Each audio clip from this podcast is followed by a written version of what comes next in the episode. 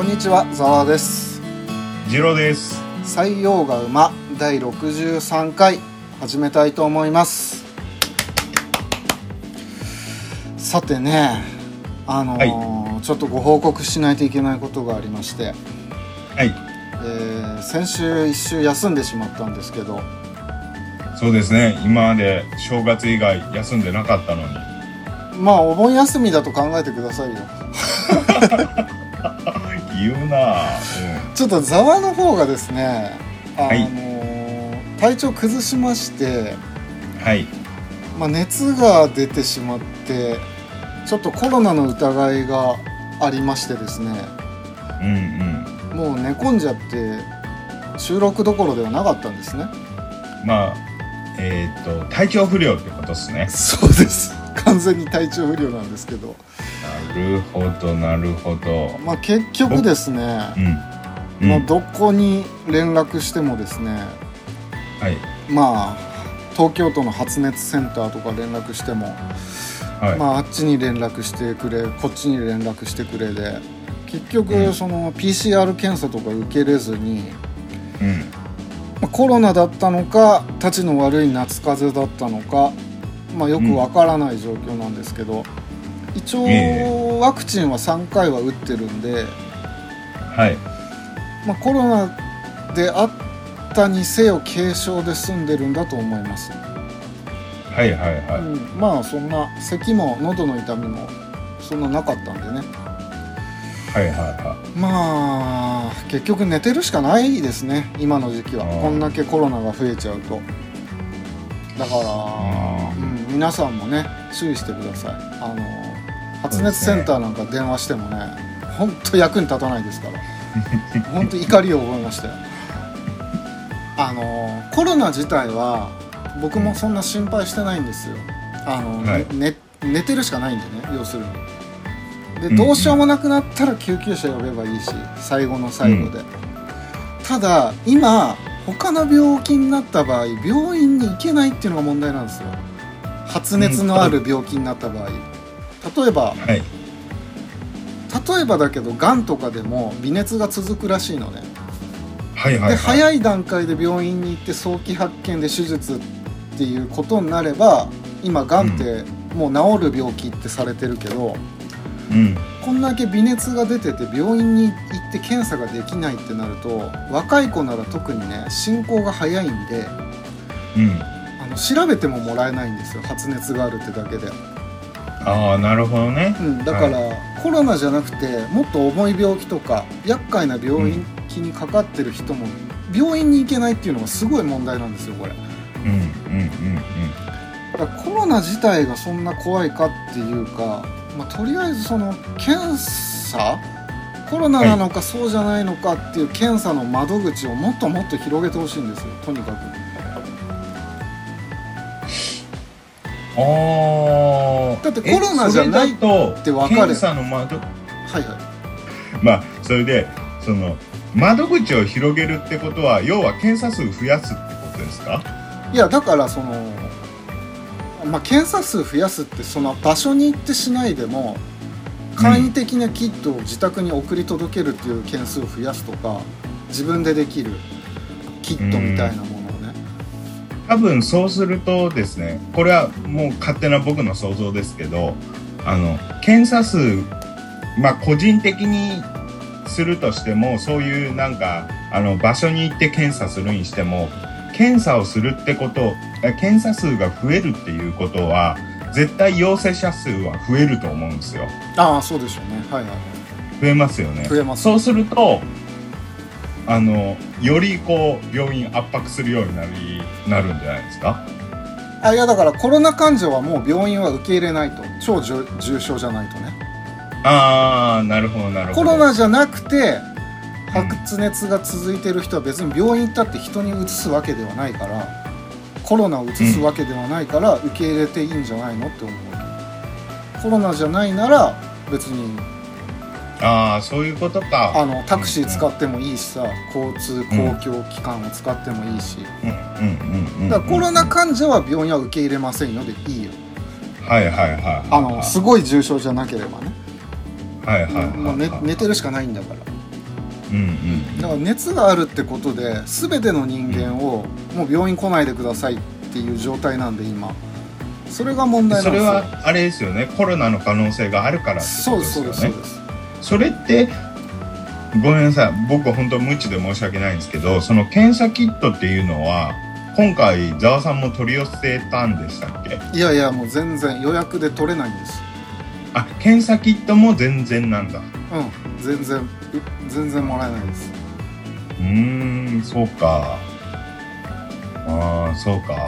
いやだって結構もうさ2年？3年目に入ってるんでしょ？何の準備をしたの、何の準備もできてないの。あ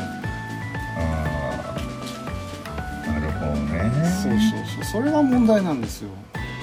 じゃあもうそれあやべえこれ死ぬかもしれないって不安になったらうん。もう無理やりにでもうん。その PCR 検査場に行くしかないとかね。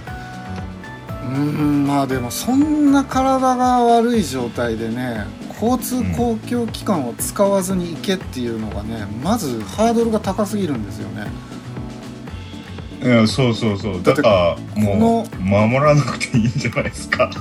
すごいこと言ったら。あでもなんかねい一部のタクシー会社がうん。そのコロナの疑いがある人専用のタクシーみたいのを稼働させてるみたいな話もありましたね。あ素晴らしいっすね、うまあそのね完全防護服とか着て運転すればね。ん、まあそうだね。ワクチンもしっかり打って、うん。うん、まあそのタクシー会社的にもちょっと稼ぎ時じゃない？そういうお客さんを獲得できれば。まああそういえばあとコロナで思い出しましたけど本当かどうか最近聞いた話なんですけどはいはなんかこうワクチン打った人からい。なんかそういうワクチンを打ったことによってなんか発生するなんか物質があるらしいんですよね体の中から。うん、もうやめてくださいよ。でその発生した物質はワクチンを打った人同士なら無害なんだけどはいはいはい。うんそのワクチン打ってない人に対しては有害な物質を出すとかいう話を聞いてそれはでもなんかいろんな話が出てるからさ。そうでもなんか面白い話だなと思ってちょっと言っておきました。なんか絶対にワクチン打たないぞっていう人たちがやっぱり一定数いるじゃない。そうですね。あのすごいその人たちの考え方なんで別にいいんですけど、それはそれで、うんうんあの変な噂を流すしたりするのはやめてほしいですよね。うん。まあでもまあどっちが変なこと言ってるのかは判断つかないですけどね。まあつかないですね。そうですね。うん。まあ僕の方からはねちょっとはい。一生お休みししてしまったんではい。すいませんということです。まあまあ大変でしたね。はい。あそういえば僕あの、はい。この間、はいリスナーのコンさんとはい。ちょっとオフ会をしてきたんですよ。そうですね。お話は聞いてますよ。えっとコンさんとコンさんの奥さんと3人で飲んだんですけど。あれはユーパソさんとかは行かなかったんですか？あゆうパソさんはちょっとあのすごい来たかったみたいなんですけどちょっと家の事情とかであーあのちょうど来れないあのタイミングだったんで、はいはい。結局欠席になっちゃってはいはいはいはい。やーねもうお二人とも超いい人でした。いああいいじゃないですかこうやってリスナーさんとつながりが持てるからね、まあ、コンさんっていうのはそのカナダ在住の、えーリスナーの方ですね。はいはい。いつも聞いてくださってる。もうん。いやー僕も行きたかったっすよ本当に。う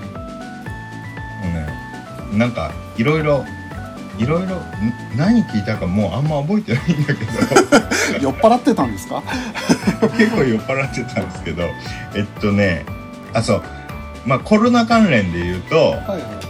まあやっぱり日本とは全然違うのはあのいや感染はもうコンさんも奥さんもされたらしいんですけど。ええー、そうなんだ、でまあ会社休んだりしたらしいんですけどうあのとりあえずまああの聞いた感じやと日本ほどざわざわはしていない。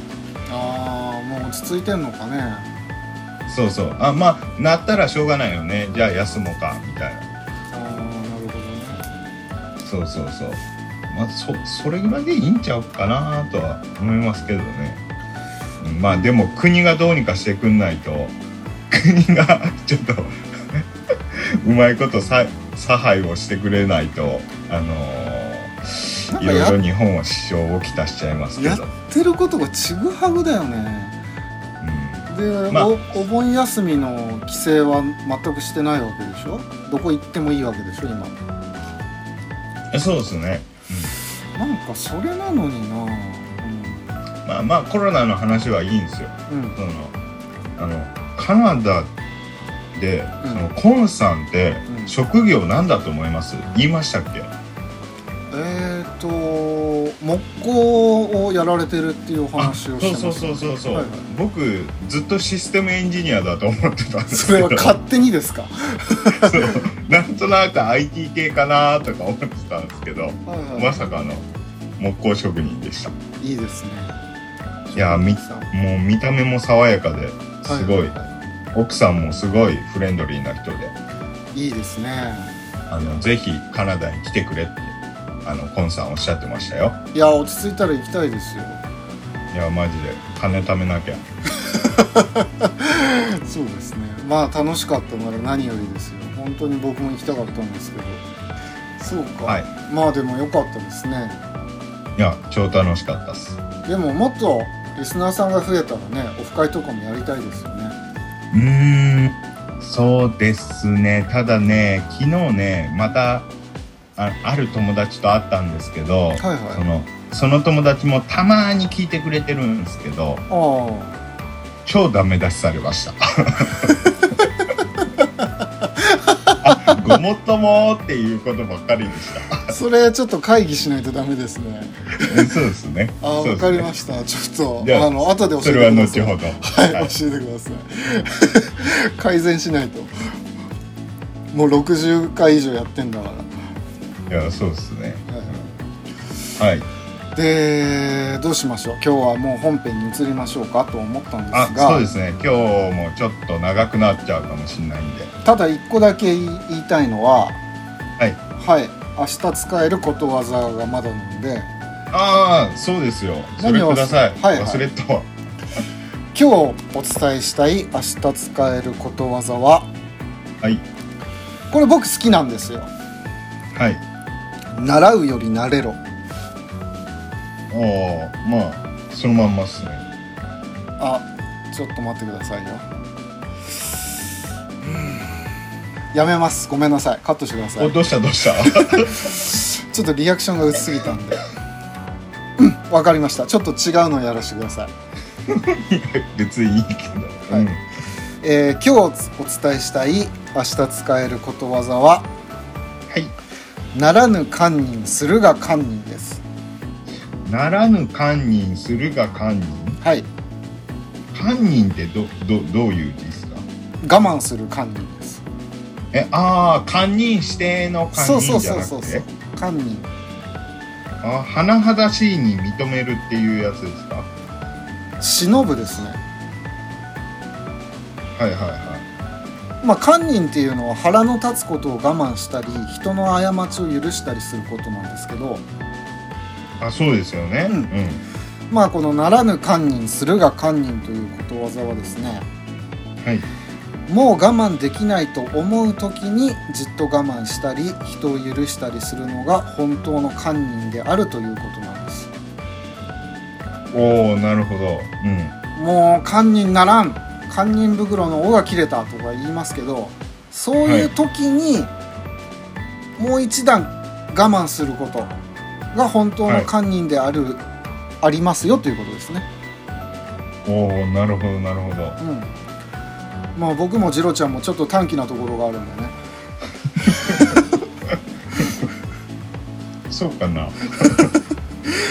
まあならぬ堪忍するが堪忍と言ってはい。一度ねあのー落ち着いてみましょうってことですよ。うーんなるほど。結構怒る時ってさすごい衝動的なことが多いじゃない、そうっすね。ちょっと怒るって多分そういうことですよね。そうですよね。10分15分冷静になると我慢できるようなことでもなんか衝動的に起こってしまうこととかあると思うんで、うん。うん、まあ一度落ち着きなさいよっていう意味ですね。はいはいはい。はい。まあ使ってみてください えめっちゃキレてる人に対してえっ、とならぬ堪忍するが堪忍やぞって言えばいいんですか？うんまあ多分怒鳴ら怒鳴られますけど。どう使えばいいんだと思ってどこどのタイミングで使えばいいんだ？はまあ僕がすっごい怒ってる時にこれ言われたらまあうるせえ関係ねえだろって言いますよね。いそうですよね。使いどころがねえんすけどいやまあまあまあまあ。まあだから自分にね自分にるほど。自分に対して。あやばい切れるって思った時にこの言葉を思い出せばいいんですそうならぬ堪忍するが堪忍。あそう。わかりました。はい、まあはい。自分に言い聞かせてください。はいはい。はいはい。では今日の本編お願いします。はい。えっ、と今日の本編なんですけども、はい。えーテーマが AK47 ですおっと。なんだこれは。AK47 まあ AK47 っていうのは、うん。えっ、とまあ通称よく知られてる名前で言うとカラシニコフっていう名前で知られてます、カラシニコフうん。正式名称はあの、まあ、さっき AK47 って言いましたけどおそらくそれは品番みたいな感じでうん。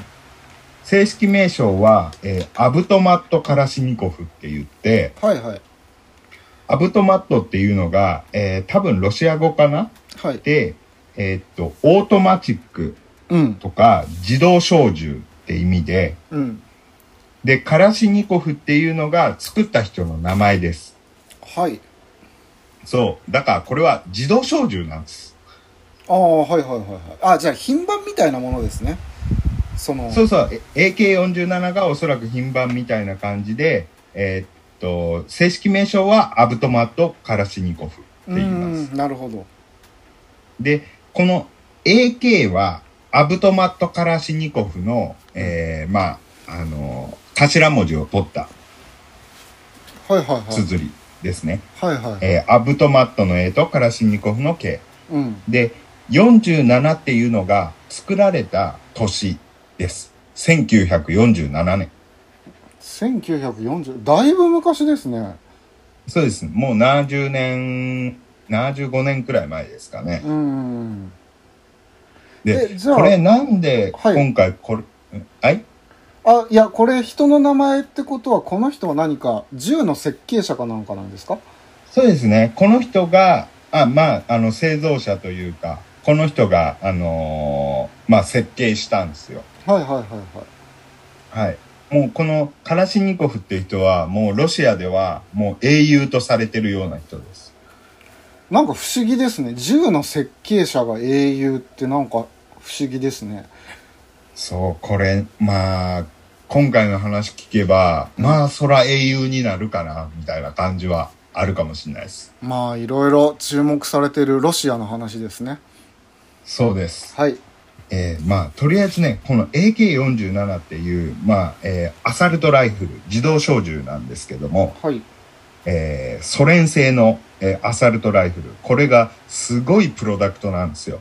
おおなるほど多分、あの、カラシニコフは聞いたことあるんじゃないですか？澤さんも。ありますよゴルゴ13とかに出てきますからねあ、そうそうそう。ただね、ゴルゴ13が持ってるのは多分 M16 っていうアメリカ製の銃じゃなかったかな。はい M16 ですそうそうそう。あれはなんかビジュアルがかっこいいからみたいな、そんな理由だったような気がします。あの銃も名作らしいですよそうそう。ただね、うんこの AK47、うんまあ、あの、いろいろ物言いはあると思うんですけど、うんあの、M16 に勝ってますから。っていうかその失礼ですけどはい。まあロシア製品ってあ、まあ、ロシアのソ連、ソ連です。あまあソ連の工業製品ってうん。僕のイメージでは若干甘いというか粗いイメージがあるんですねうーん、なるほど、なるほど。なんか銃にしてうん、も、なんか玉詰まりがあったり暴発したり、うんうんなんかやっぱり日本製とかすあとはドイツ製なんかの工業製品って結構信頼できるなって思ってるんですけど。うーんなるほど、うん。なるほどなるほど。なんかまあそんな名まあ、作、もしかしたらそういう製品も多いのかもしれないんですけど、うん。とりあえずこの AK47 は、まあ、別格です。あなるほど。はい。はいはい。じゃあまずちょっとざっと特徴を何点か挙げたいと思います。はい。えーまずまあこれは、えーさっきも言いましたけど、ソ連製のアサルトライフルですよと。はいで、はっきり言ってこの AK47 が世界にアサルトライフルの概念を広めたと言っても過言ではないらしいです。あすいませんアサルトライフルっていうのは？あ、ごめんなさい。あの、アサルトライフル、そうですね。アサルトライフルっていうのやめましょう。はいはい アサルトライフルっていうのは、はい、まあ定義としては、えー実用的な全自動射撃能力を持つ自動小銃です。今までは自動じゃなかったってことですか？じゃいや、自動あったんですよ。今まであも。あでもやっぱりこう、玉詰まりしたりとか、あうん結構いろいろ難点があったわけですよね。うんまあ、あのーそうですね。あの、自動小銃って思ってくれればいいです。はいわかりましたはい。で、この AK47 が出てくるまでは、えーっと、ドイツ製の、えー STG44 っていうのがすごい有名やったらしいです。ああちょっと銃にはあまり明るくないんでわからあ、ないそうですけど。ちょっと固はい有名詞避けましょう。はいまあ、あの、この AK47 が出てくるまでは、ドイツ製のやつがすごい有名やったんですああよね。なるほどそれがこの AK47 ができたらもうドーンですよ。ははい、で、えー次の特徴が、うんえーまあ、旧ソ連の、まあ、現ロシアの、えーミハイル・カラシニコフさんって方が作られました。あミハエル・カラシンコフさんねはいはい。で、さらにこ、もう何がすごいかって、まず整備性が高くて、メンテナンスがしやすいんですね。ああ大事ですねで、なんでメンテナンスがしやすいかっていうと、パーツがめっちゃ少ないんですよ。ああ単純なんだそう、シンプル設計なんですね。いやーわかる。なるほど。だから、あの、故障も少ないし、えーうん。耐久性もめっちゃ高いんですよ。そうなんだよね。いやわかる。だから結構誰でも使いやすい銃なんですね。うんうんうんうん。特にそのそうだね。はいはい。で、さらにこれがすごい世界中で活躍するようになった一番の原因はこれじゃないかなっていうのが、部品形状はい。で、あの、まあ、結構やっぱこういう、あの、精密な機械って、あの、もうほんま、何点何ミリ単位とかで、こう、入念にこう、あの、ネジ一本取っても、すごい、あの、精度が必要とされるじゃないですか。うんうんうんでも、この AK47 のパーツは多少の誤差があっても作動するような、あの構造になってるんですようん。いやーいいですねなるほどそう。だから、えー今でも世界各地で使用されてるんですね。あ今でも現役なんですねこれへ現役バリバリです。えはそあただ、あの、なんて言うんですか。やっぱ多分火力とか、う、ん、そういう面では、やっぱり、あのー火力に関して言うと全然強いやつはいっぱいあると思うんですけど、はいはいとりあえず汎用性に関しては凄まじいんですよ。もうね、これ聞いた時にね、もう俺は株を思い浮かびましたね、マジで。ホンダの名作株ですか？そうそうそうそう。あのし構造はシンプルって言われてるじゃないですか。そうですねで、めちゃくちゃ耐久性あるじゃないですか。そうですねいや、マジで武器業界の株やな、これって思って。へえそうなんだホンダ株。うん。はい。そんな感じの特徴です。はいはいはい。じゃあ、こっから、えっ、と、まあ、この、えーカラシニコフ AK47 ができるまでうんと、あとできてからどういう風に広がっていったかっていうのについて喋りたいと思います。はい AK47 ができるまでなんですけど、うんこの、えーミハイ、えー製造者のミハイル・カラシニコフさんの人生に沿ってちょっと話したいと思います。長くなりそうだな はいはいえっとですね、えっと、このミハイル・カラシニコフさん、えーなんですけども、えー1919年、ソ連のクバーニっていうところで、えー18人兄弟の8人目として生まれます。18人兄弟すごいねでも、生き残ったのは8人で、残り10人は若くして亡くなられたそうです。そうなんだまあ、やっぱ当時、その医療技術がそんな、あの、発達してなかったんでしょうね。うんまあ、もちろんその、くお国にもよると思うし、エリアにもよると思うんですけど。はいはいはいはい。で、えっと、このカラシニコフ家は、もともとコサックだったらしいんですね。コサック？コサックダンスのコサック？そう、コサックって、うんあの、えっとですね、昔、ウクライナら辺にいた、まあ、なんていうか、強い人たちです。へえ まあ、侍というか、なんというか、ああそうなんだ。そう、そういう人たちだ、そういう一族だったんですけど、うん。えーまあ、19世紀半ばに農民になって、で、今では農あ、その、それでもう、ミハイルさんが生まれた頃には農民、農家やったんですね。はい。で、えっ、と、このミハイル少年はうん。子供の頃から物を作ることにすごい興味持ってたんですね。おおーはいはい。で、たまたま川で見つけたボロボロのピストルを修理して撃てるように直したりとか、環境がすごいですね。たまたま銃が川に落ちてるっていうのが。まあ今とは違いますからね、時代が。はいはいはいまあ、えーそんな感じだったんですけども、えーっと、えーその時代、えーっとですね、えーちょうどですね、このミハエルさんが生まれた時代は、すごいじ時代の転換期だったんですね。はいはいえー1919年といえば、えーまあ、ロシア革命が起こって、あ、第一次大戦がもうすでに起こっていて、うん。ロシア革命が起こって、うん。で、第一次大戦はもう終了して、うん。で、そこでロシア帝国が崩壊して、うん。えーソ連ができたあたりですね。ああはいはいはい。で、ここで、あの、えっとですね、スターリンさんが、うん。ソ連のスターリンさんが、えー第一次5カ年計画っていうのを推し進めるんですけど、はい。ちょっとこれによって、この、えーカラシニコフ家の方たちは、ちょっと金持ち認定みたいな風にされて、うん。えー財産没収されて、市民権剥奪されて、えー追放農民の集落に追放されます。あれこの時ってさ共産主義だっけ、あ、そうです、そうです。あのーそういうことえかそうですね。第一次大戦中にロシあーロシアって、うんあの、もうすごい、えー国内で暴動とかすごい起きてて、あの、第一次大戦中に革命とかが起こるんですよ。ああなるほど戦争中に起こってんだそう、それでもう、あの、第一次大戦中にちょっと退場していくんですけど、戦線から。で、革命が起きて、えー第一次大戦が終わってからソ連ができるんですよ。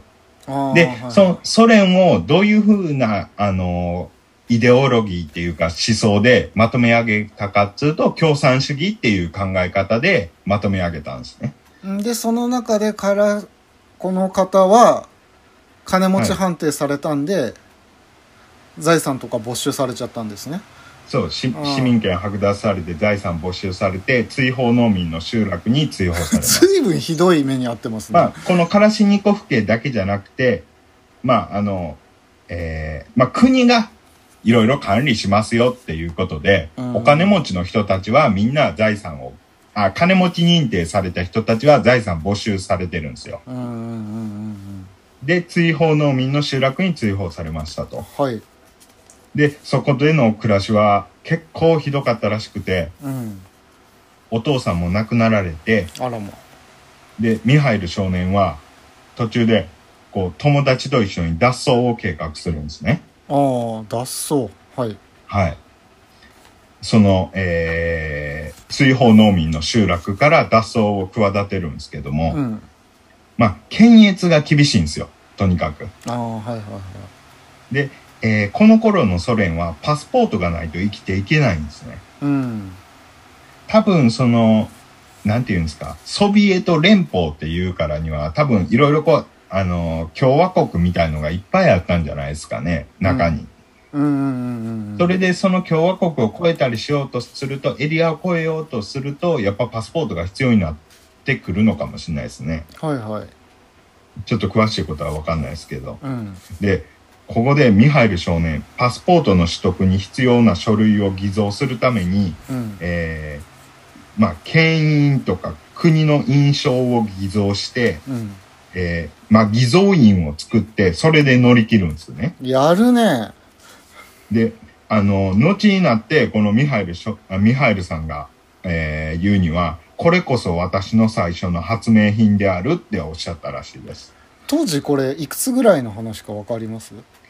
えっとね、これは多分、うん、多分、多分ですけど、15歳とかそれぐらいじゃないかな、多分。あーまあ高校生とかそんなもんか多分それぐらいだと思います。んはい。で、えっとですね、その後、まあ、あのー脱出しまして、はいはいで、えーお兄さんが、えーカザフスタンで鉄道員として働いてたんですね。うんで、あのーまあ、お兄さんを頼ってカザフスタンに行って、そこで、えー鉄道技師や、えー政治局技術秘書としてしばらく働くんですね。はいはいはいで、えーさらに時が経ち、1938年になると、うんえー西ウクライナで兵兵役を果たすために、うんまあ、軍隊に入隊しますと。はいはい。で、ここでもうすごいものづくり大好きやから、ミハイルさん。うん機械工作の情熱をアピールして、えー戦車操縦と、えー整備をするようになるんですね。すごいね はいはいはい言っとくけど、この人勉強とかしてないですからね。あの、その学校でそういう勉強をしたわけじゃなくて、全部独学ですからね。いやー好きこそものの上手なれですねいや、本当にそう。うんで、そこで、あの、拳銃の改良をしたりとか、うんえー戦車のエンジン計測装置の開発などをしたりして、すごい評価を受けるんです。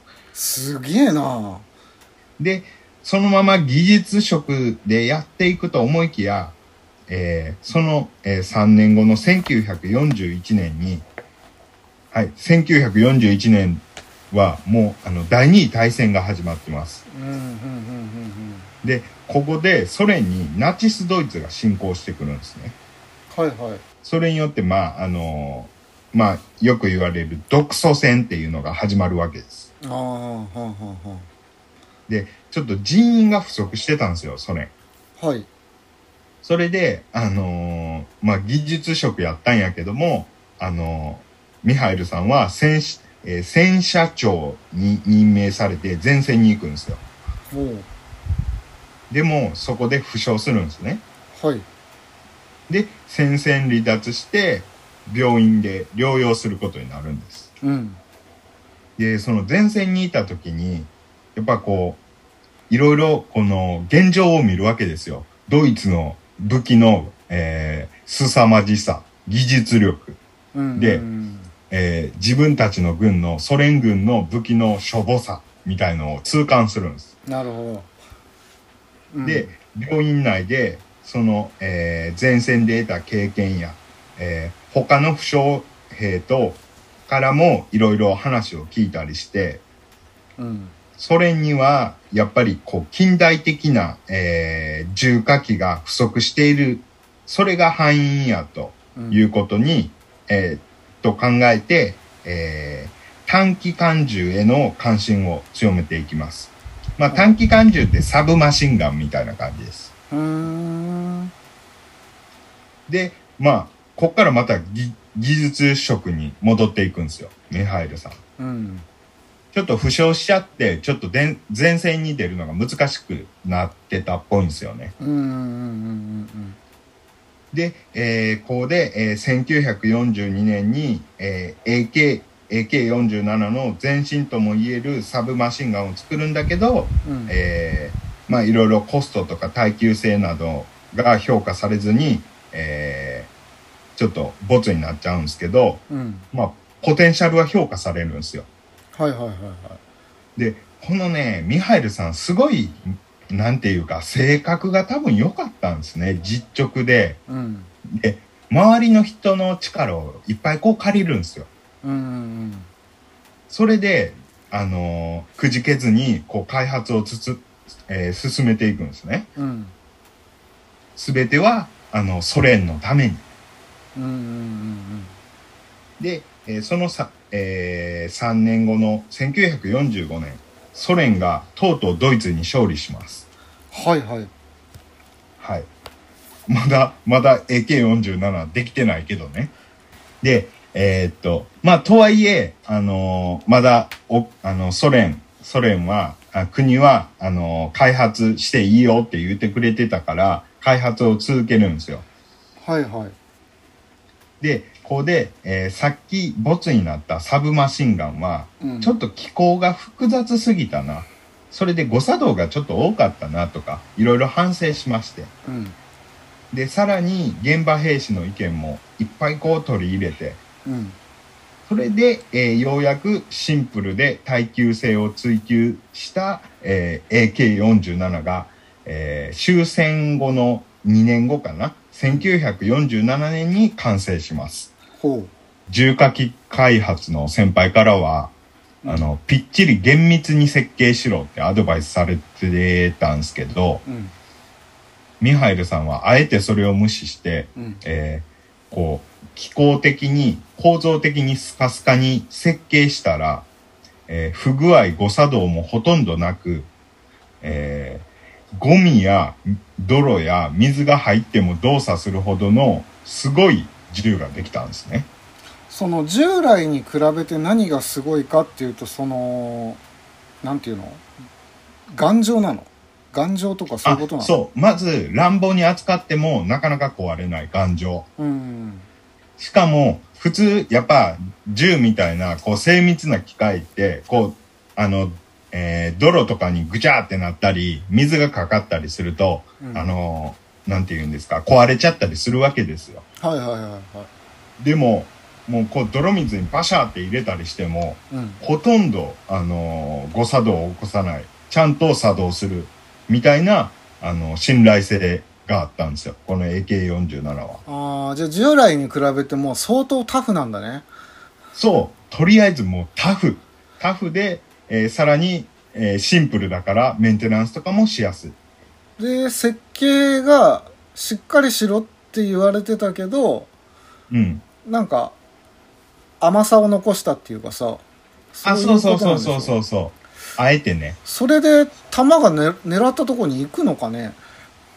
あ、まあ、あの、命中率は、まあ、後に出てくるアメリカの M16 よりかは低かったらしいんですけど、うんでもまあまあまあ、あの、全然使える範囲やったと思いあます。あなるほどへはいえ、ちなみにこの人、あの、ミハイルさん、独学やったし、あの、製図とかもちゃんとできなかったんですよ。ああはいはいはいだから、あの、奥さんがデザイナーかなんかで、おお奥さんに製図やってもらってたらしいです。それを国が採用するっていうのがすごいねいや、やっぱりね、その、考え方とか、あのーその技術力とか、もうとりあえずポテンシャルが、やっぱこいつはすごいぞ、いうことをやったんでしょうね。んうんうんうんなるほデザイナーかって、グラフィックデザイナーかって、絵描けるからいいデザインができるわけじゃないじゃないですか。どそうですね。いや、もうまさに、天、まあ天才、まあ秀才なのかな、うん。ミハイルさんは。うん。で、それからもいろいろこう、改良されていって、うん。えーミハイルさんは、えー後々、えーソ連から社会主義労働英雄称号みたいなすごい賞を2回も受賞したり、あとソ連解体後、ロシアからロシア連邦英雄っていう最高位の勲章を授与されてます。うーんなるほどなで、まあ、この勲章をなんで得たかっつうのが、今から話すんですけど、うんもう超活躍するんですよ、この AK47 が。うんうん AK47 ができたのが1947年。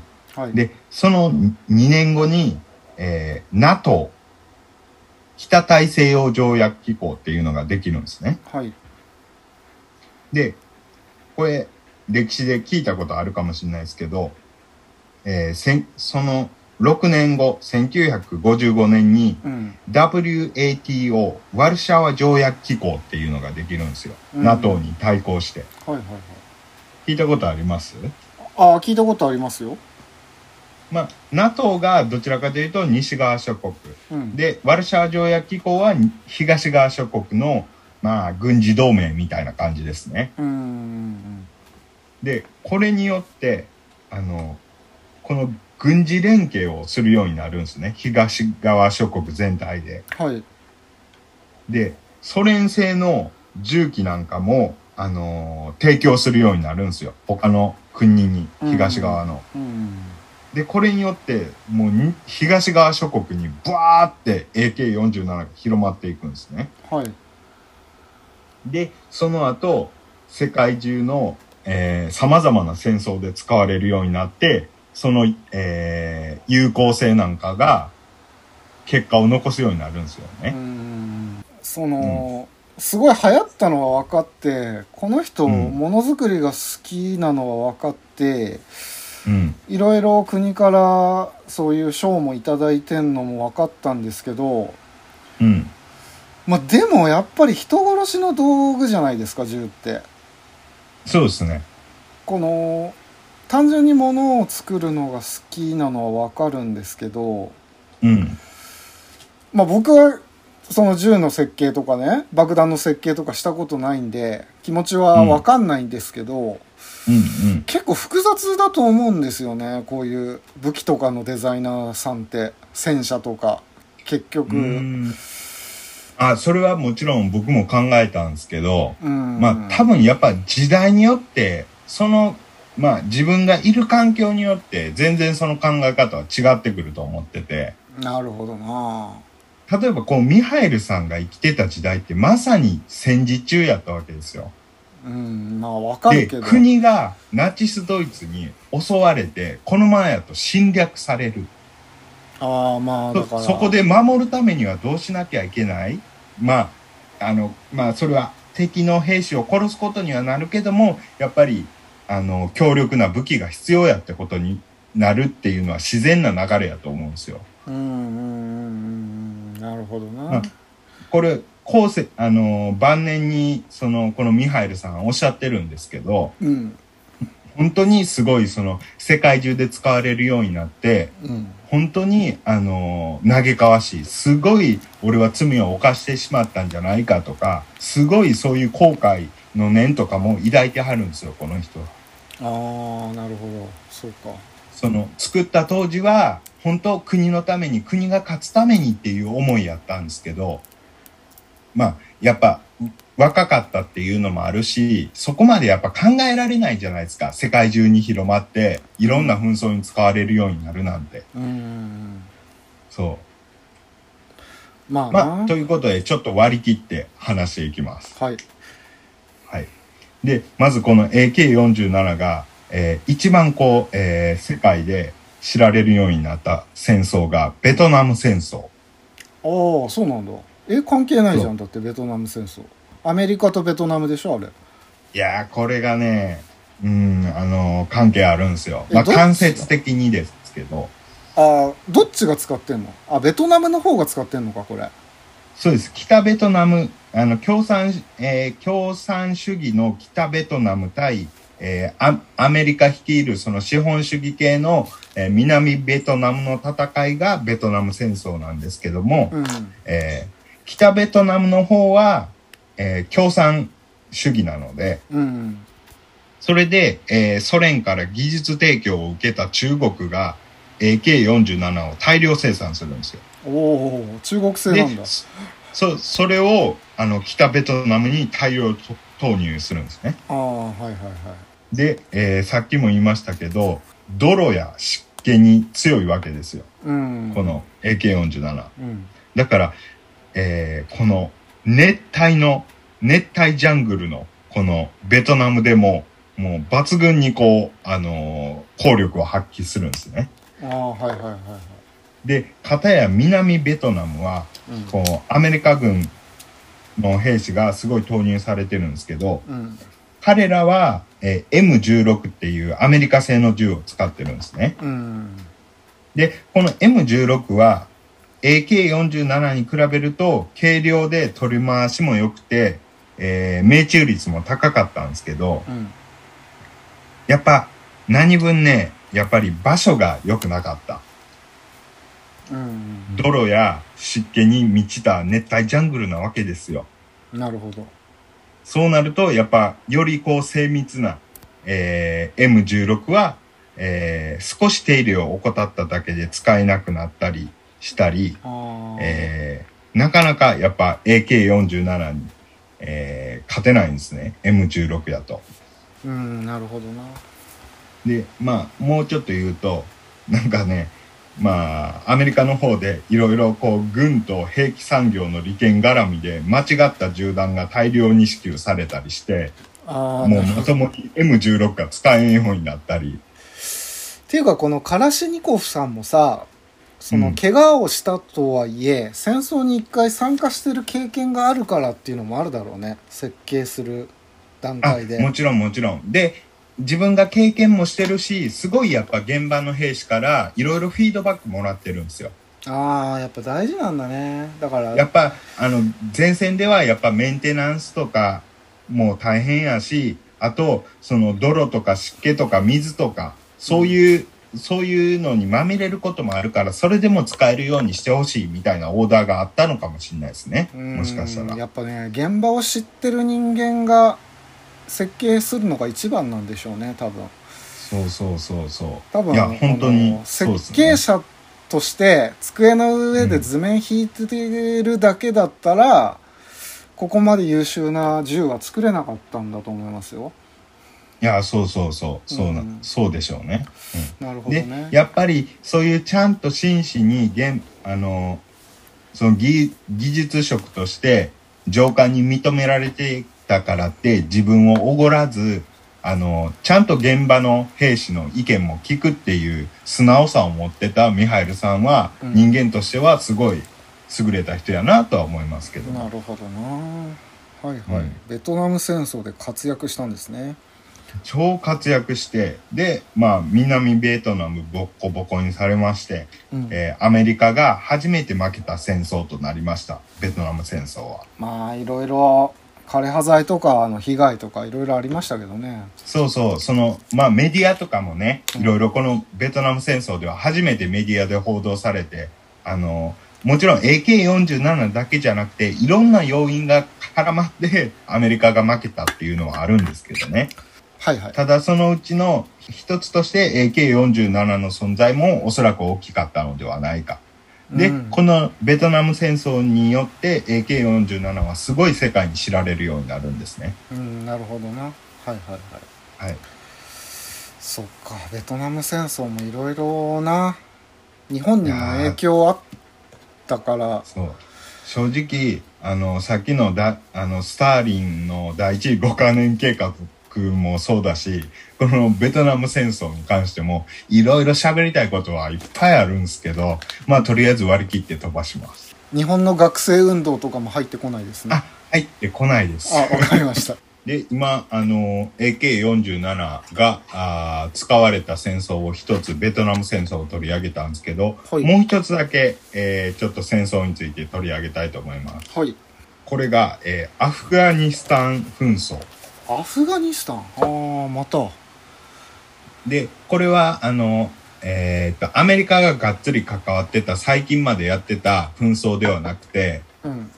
えー1978年から89年まで、だいたい10年間行われてた、えーアフガニスタン紛争の話です。はいえっとですね、当時、その、アフガニスタン人民民主党っていうのがアフガニスタンでできて、うんで、このみ、えー人民民主党っていうのが政権を担ってたんですね。うんで、この人民民主党は共産主義なんですよ。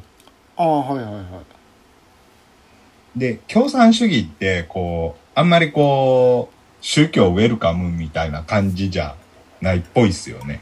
確か。まあ国主導でやりたいからねそうそうそうそう。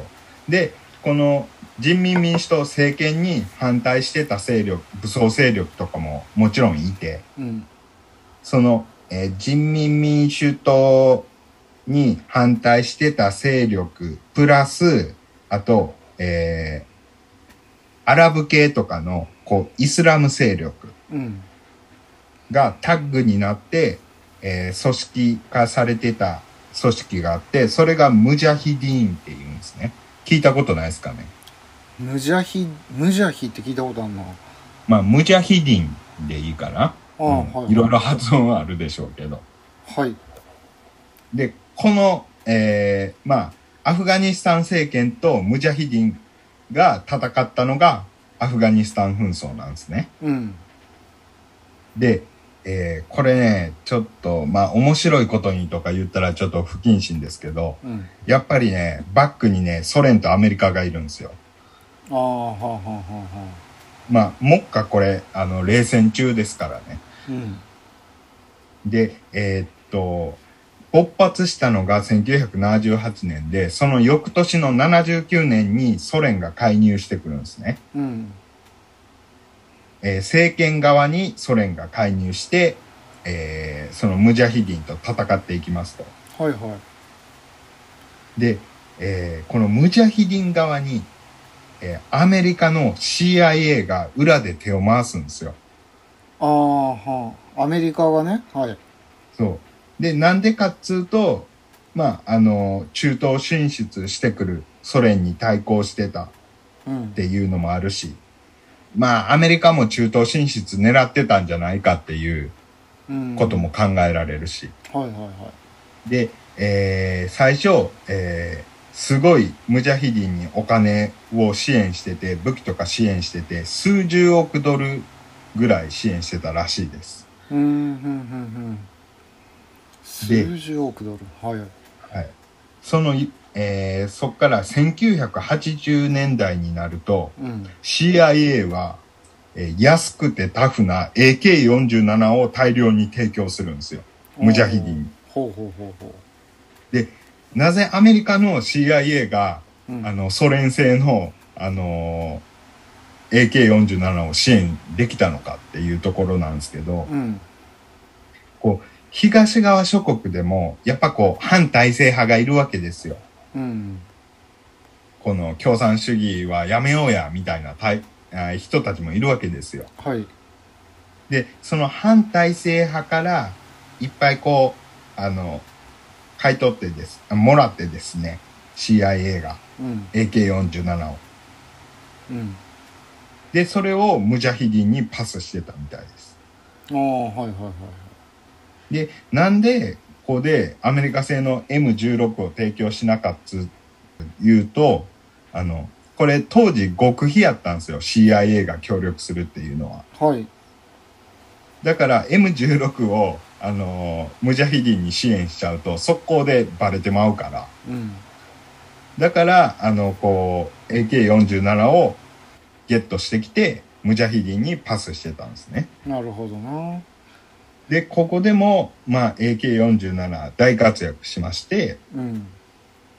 で、もう10年くらいソ連はずーっとこう苦戦していまして、うん。で、1989年にソ連が完全撤収して、まあ要はこのアフガニスタン政権がまあ負けちゃうと。はいはいはいはいで、えーその2年後の1991年になるとソ連は崩壊しちゃいますと。うんうんうんうんまあソ連としてはちょっと皮肉な話で、あそうだねの国のために作った AK47 に、まあ間接的にではありますけど滅ぼされちゃうっていう。うーんなるほどなはい。で、それがアフガニスタン紛争なんですけども、はいで、その後なんですけど、うんまあどうなって、あー今に至るまでどうなっていったかっていうのを話したいと思います。はいはいで、えーソ連崩壊しますと。うんで、これでロシアがすごい財政難に陥るんですね。ああはいはいはいはいで、もうとにかく金がないカオスな状態になるんですよ。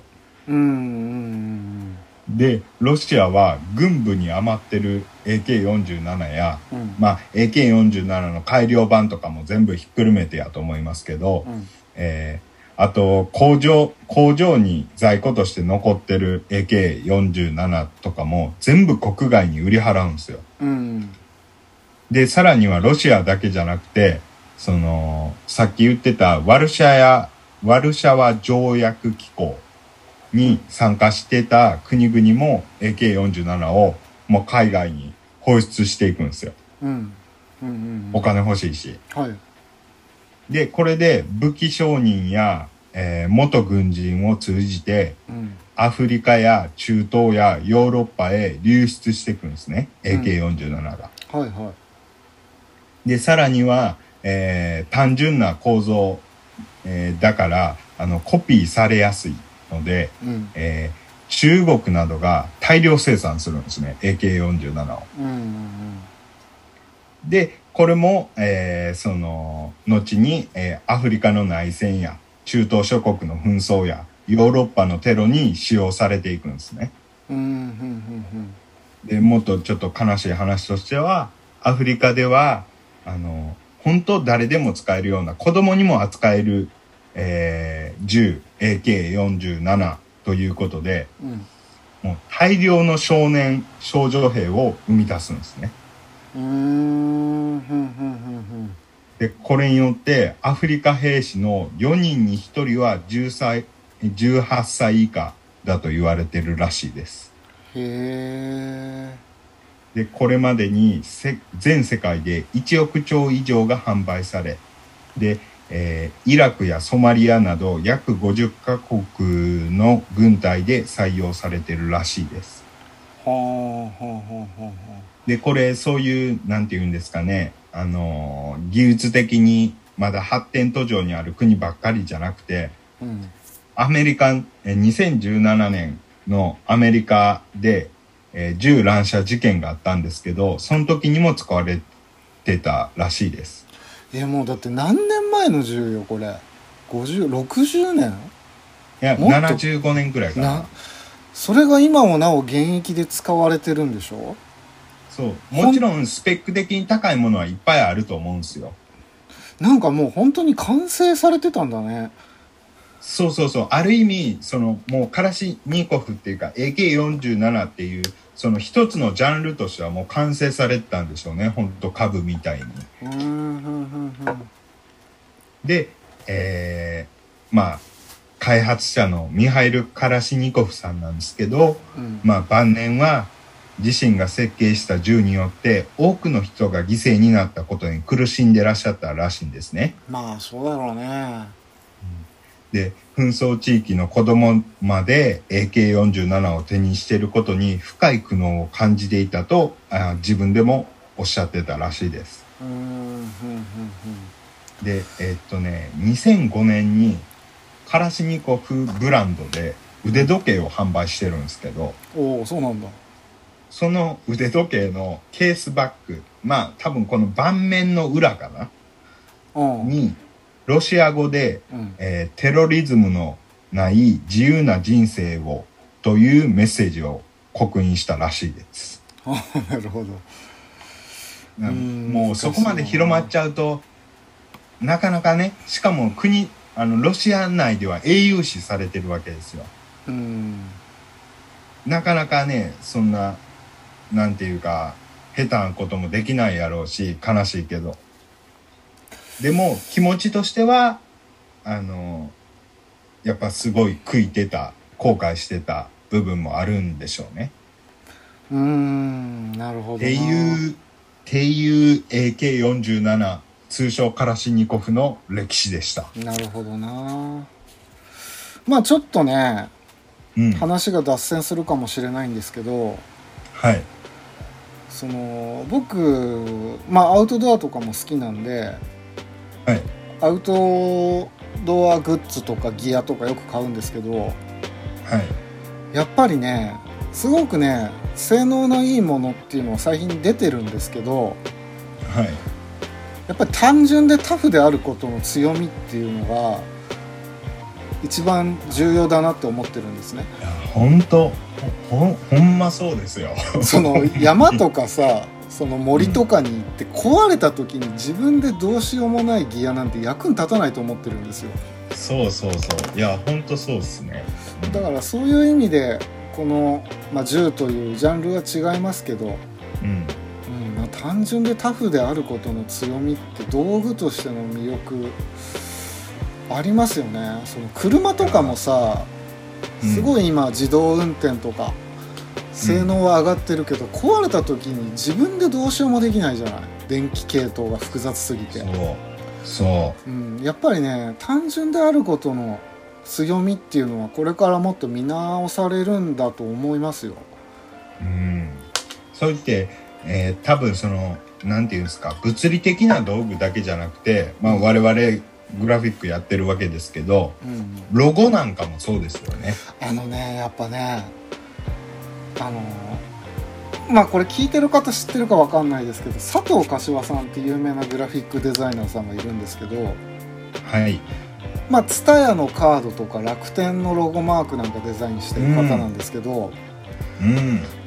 あの人のロゴデザインって一見すると俺でも作れるじゃんみたいな、誰しもが思うロゴマークなんですあれけど、ユニクロの時とかもすげえ言われましたよね。そうなんですけどそれに対して佐藤柏さんは、うん。もうそれはその段階でもう認知されてるってことはロゴマークとして成功してるって言ってて、そう。ん、ぶっちゃけそれを言われた時点でよっしゃって感じですよね。そうそうそう。でまあ僕もねその、うん。まあ、僕よりちょっと年上のデザイナーさんなんで、うん。まあ、ちょっとう若い頃はうがった目で見てたわけですよ。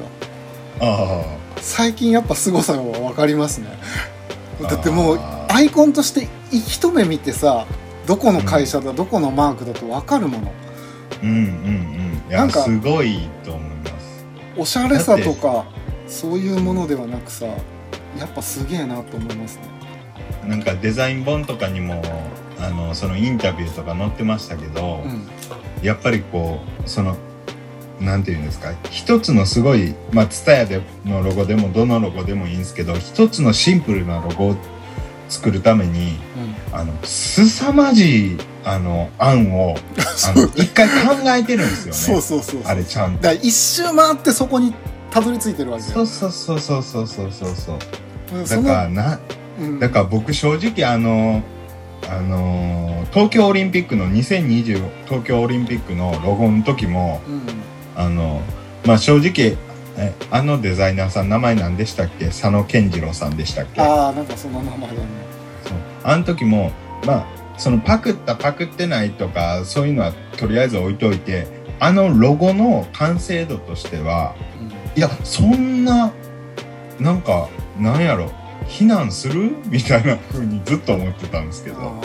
だからやっぱりこうデザイナーが作品を出す時ってさその過程は見せないじゃない、うんでその膨大な過程があって一つの答えにたどり着いてるわけだから、そりゃそうよね、あとそのなんていうんですかもっと言うと1964年の東京オリンピック。あああれは凄まじかったね。あれなんかも言っちゃえばもっと凄まじくシンプルなわけじゃないですか。いやでもあれすごくない？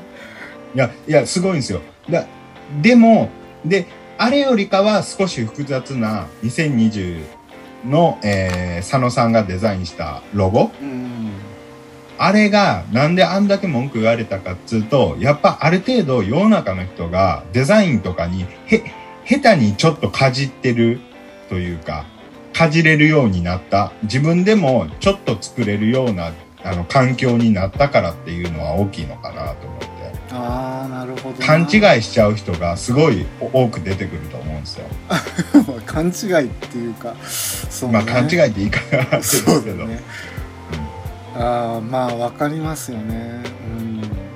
何の話からこうなったんだっ えっと、まあ、えっとね、えっと、まあ、強引にまとめるとですね、えっと、まあ結局は、まあ結果として、あの、カラシニコフさんの作った銃は、あの、世の中で大量虐殺兵器とか言われたりして、すごい非難を受けてる部分もあるんですけども、まあ、結局はに使ってるのは人間ですよねっていう。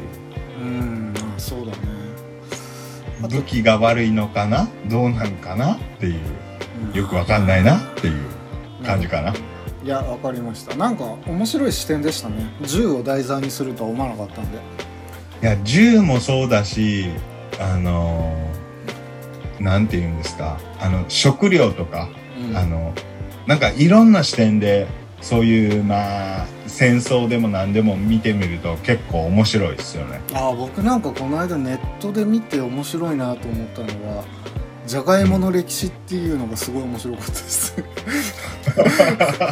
いやじゃがいもも多分すげえ面白いすげえ人間助けてるんですよあれ。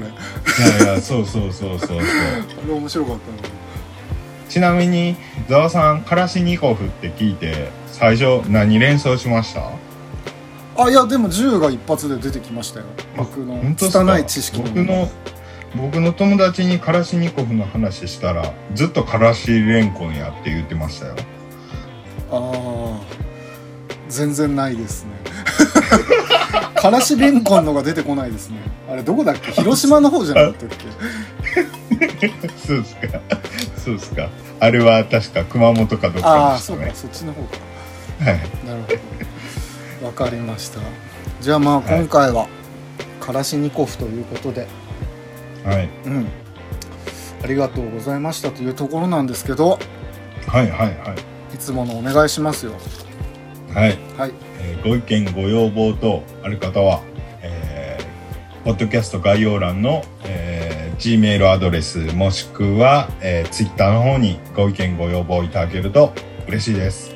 はい。それではありがとうございました。ありがとうございました